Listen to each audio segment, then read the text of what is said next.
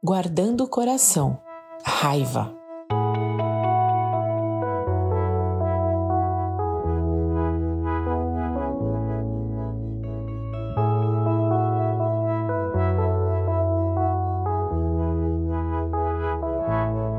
Sentir raiva é a resposta natural e até correta diante da maldade e da injustiça.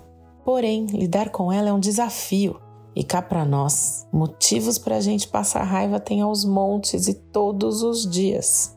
Em Efésios 4,26 diz: Irai-vos, mas não pequeis. Esse versículo nos mostra que a raiva ou a ira em si não é um pecado e que nós podemos nos irar. Esse não é o problema. Se o fato de nos irarmos fosse um problema ou um pecado, não teríamos versículos citando a ira de Deus na Bíblia. Mas em quais situações nós lemos sobre a ira de Deus?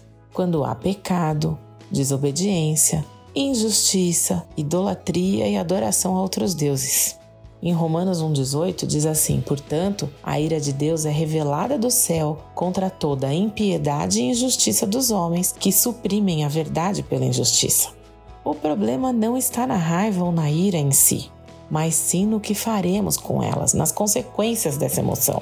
O sentimento que ela irá gerar, os pensamentos e as ações que vamos tomar diante dela. Toda essa cadeia de fatores pós-raiva, vai, digamos assim, é que pode nos levar a pecar. Nós podemos sentir raiva, mas ela não pode nos dominar. Quando isso acontece, há destruição, violência, tristeza, quebra de relacionamentos, ou seja, pecado. E é óbvio que Deus sabe que lidar com a raiva é um desafio para a grande maioria de nós. Tanto que nós temos muitos versículos nos exortando a esse respeito, e a gente vai ver alguns agora. Provérbios 15:1 diz: A resposta calma desvia a fúria, mas a palavra ríspida desperta a ira. Quando nos sentimos injustiçados, temos prontidão em responder, não é mesmo?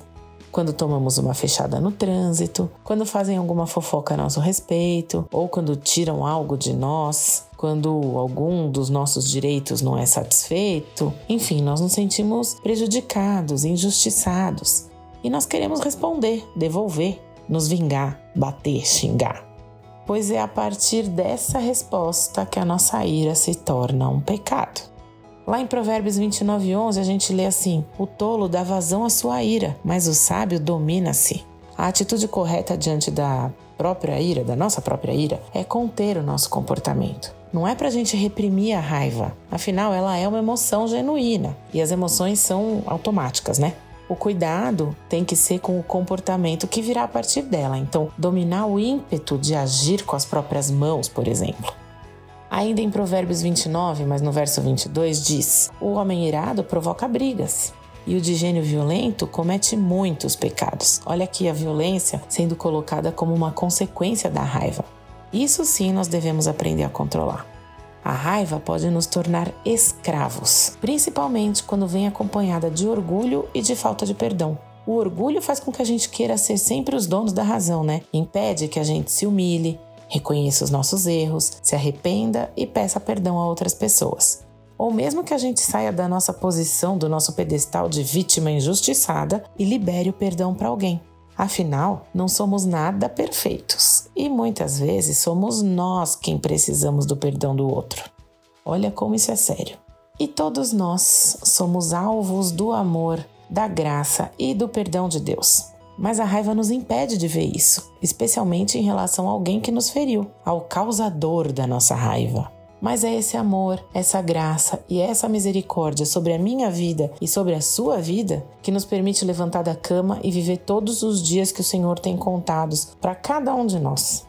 O sangue de Jesus derramado na cruz nos fez perdoados e reconciliados com Deus. E ele não fica cobrando essa conta medindo quantas vezes a gente pecou, quantas vezes a gente ficou com raiva. Não.